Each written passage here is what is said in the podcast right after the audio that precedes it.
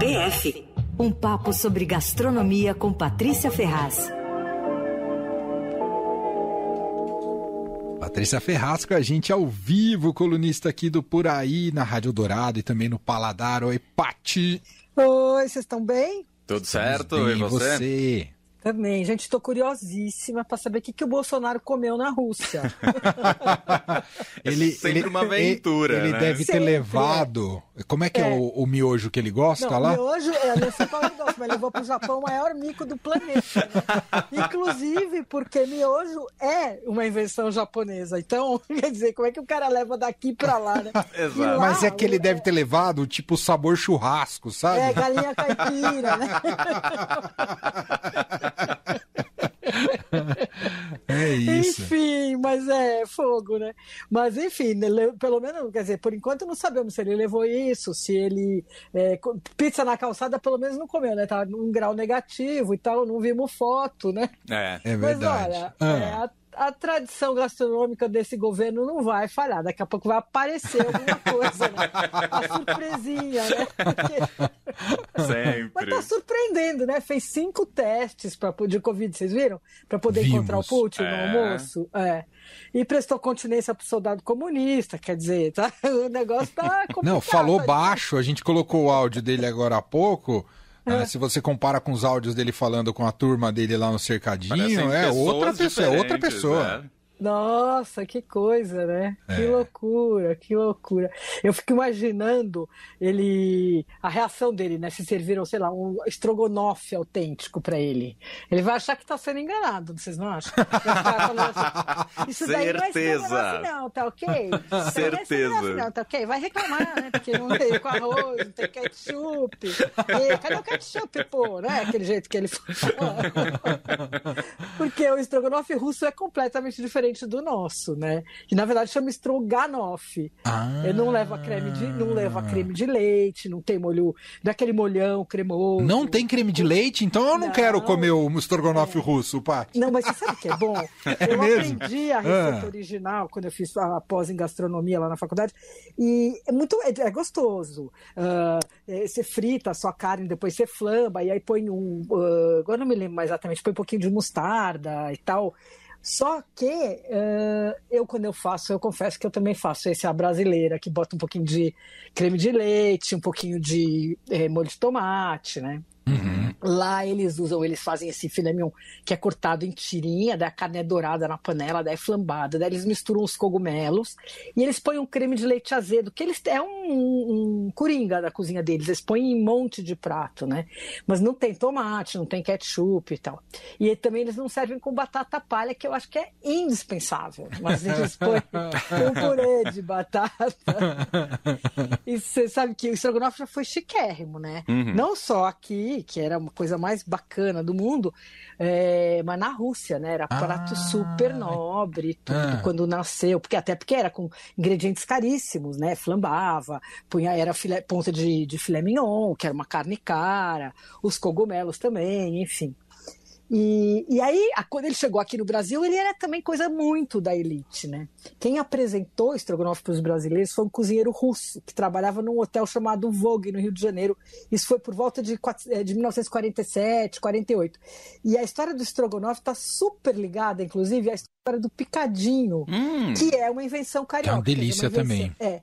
Que é uma invenção de um austríaco no Rio, vocês sabiam? Não. Foi inventado por um austríaco, é.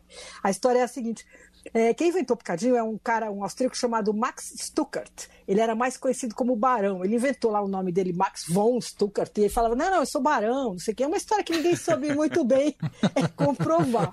Mas esse cara disse que era uma figuraça. E ele foi diretor artístico do Copacabana Palace, ah, no, no auge, né, nos anos eh, 40 e pouco, 50.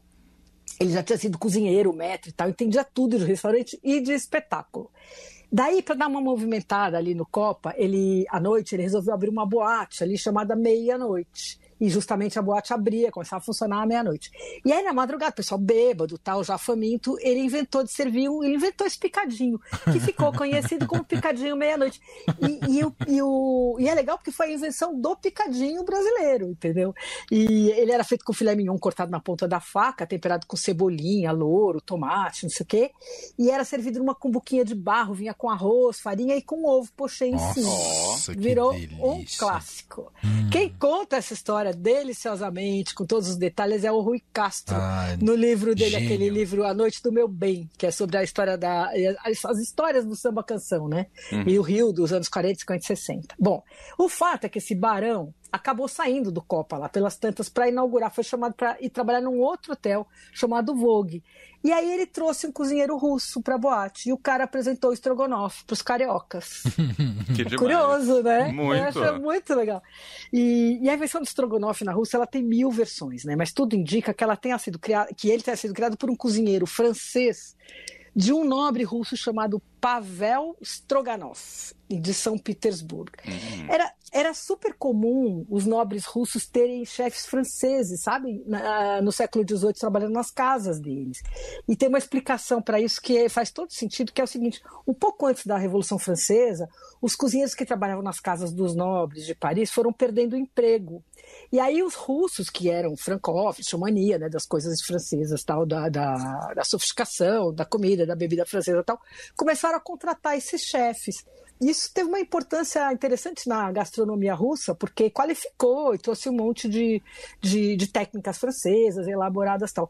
E aí esses chefes eles acabaram criando alguns clássicos em Moscou e em São Petersburgo. Strogonoff é um deles. Ah, né? que demais. Ô, Paty, É. você como especialista, estrogonofe só pode ser de carne? Porque o original Não. é de carne, né? O original é de carne, mas se faz. Tem deliciosos, né? De, tem de camarão, que é uma delícia, tem de Ah, frango. é, de camarão. Você faz um tempero meio, bom. meio baiano, né, Paty? É, dá, nossa. dá até pra pôr um leite de coco, né?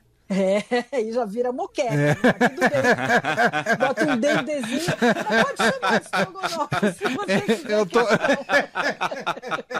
É, Eu tô jogando porque eu gosto mais, eu acho. É, eu acho que vai, vai ficar parecendo que os caras do mundo fazem carbonara, né? O cara põe lá brócolis, abacaxi, não sei o que, e fala, não, é o carbonara. Então, acho que vai ser a sua versão, Manuel, pode ser.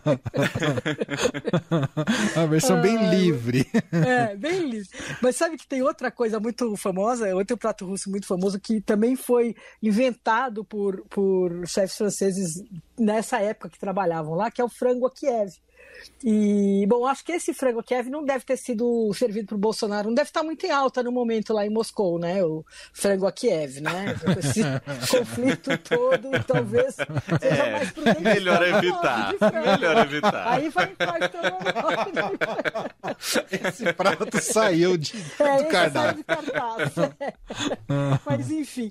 E esse, até tem uma história que diz que, assim, bom, ele é um peito de frango, só contar o que, que ele era. Ele é um peito de frango recheado com manteiga de ervas. Ele é enrolado e ele é empanado e frito. E parece que ele foi inventado por um cara que era realmente um inventor, um, um francês, um sujeito que é, tinha feito, inventou umas maneiras de conservação de comida, não sei o quê.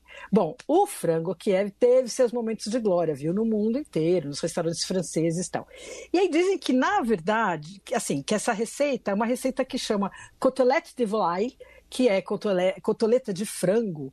A minha pronúncia saiu bem ruim, mas tudo bem. É, que é o frango empanado, para evitar que o recheio escorresse, né? E, e ele era novidade, no- e foi inventado em 1749, antes da Revolução Francesa. Fez sucesso, foi para os restaurantes, ficou todo mundo fã, fã desse prato e tal. Só que daí na revolução, na época da Revolução Russa, né, em 1917, os imigrantes foram pros- que foram para os Estados Unidos levaram esse frango, essa receita. E aí, como era difícil de pronunciar em francês o nome, pior ainda em russo, eles batizaram de frango a. Demais. Muito boa a explicação. Legal, né? Pra Muito. simplificar. É, é, bota aí, frango a Kiev. E eu não sou muito de frango a Kiev, não. Eu acho que o recheio é meio sem graça. Eu gosto mais de um frango a cordon bleu, que tecnicamente é igual, mas ele é recheado com queijo e presunto. É uma delícia também. Agora, estrogonofe é maravilhoso, né? É maravilhoso. Com uma batatinha, tudo. É. E, E você faz a batatinha, Paty? Eu faço. Batata Ai, palha eu tá não compro. Tá ah, tem vendo? que, batata palha é, tem que ir, é fácil, né? Você pega a batata, rala.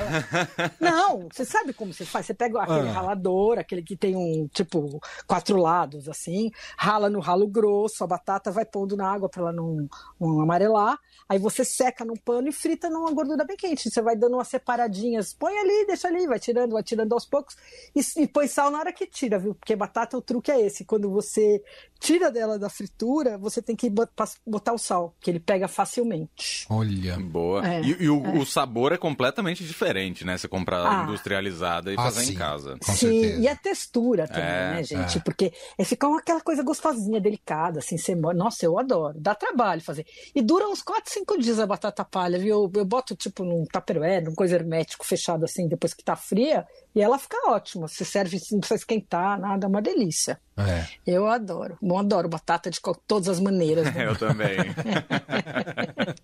Enfim. Agora, você sabe que tem mais uma receita russa deliciosa que ele não vai ter experimentado, com certeza. Experimentou.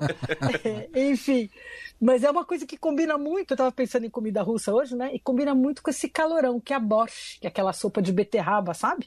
Que fica muito melhor servida fria do que quente, na minha opinião, né? Uhum. E, e é facílima de fazer. Essa eu não sei muito a história, mas eu sei que ela, assim, 1500 anos atrás, ela já era conhecida, essa história, Ah. de, de- dessa sopa, né? Eu faço uma, eu adoro, e a minha não é, acho que é zero tradicional, mas fica ótimo. Só cozinha batata, beterraba. A batata, eu, a mania da batata. beterraba com cebola no caldo de carne, um pouquinho de sal, tá? Uma folhinha de louro, uns grãos de pimenta, bom. Ou se quiser, dá para também é, assar no forno a beterraba e a cebola. Mas daí, depois que estiver macia, você deixa esfriar, bate no- no liquidificador e forma aquele creminho. Aí você deixa na geladeira. E aí, para servir, serve com creme de leite fresco. Que é, desculpa, que é com creme azedo, que aqui não tem. Então a gente põe creme de leite fresco, põe umas gotas de limão, espera uns 10 minutinhos para azedar, e aí põe lá uma colherada na- no prato da sopa, assim. Hum, deu vontade. Boa essa tática do creme de leite com gota de limão. Gostei. Não conhecia. É, porque faz, faz, vira creme azedo.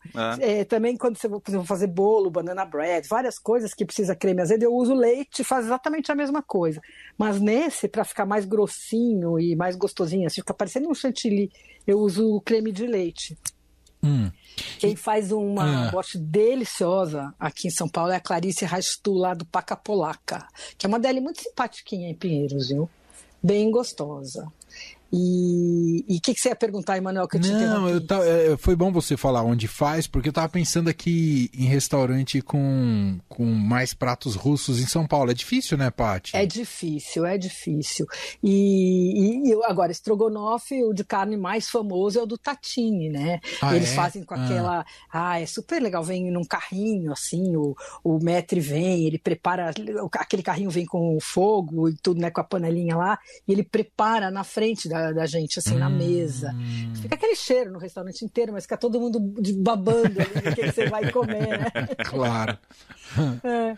Agora, o frango a Kiev eu dei uma procurada aí e não achei não, viu, pelos restaurantes. Antigamente, os restaurantes franceses eh, faziam essas versões aí do frango a Kiev e não, não fazem mais, não. Pelo menos não achei hoje, dei uma, uma gulgada aí, não achei não, nos cardápios. É, mas deu vontade Mas, de um estrogonofe agora que você muito. falou, hein?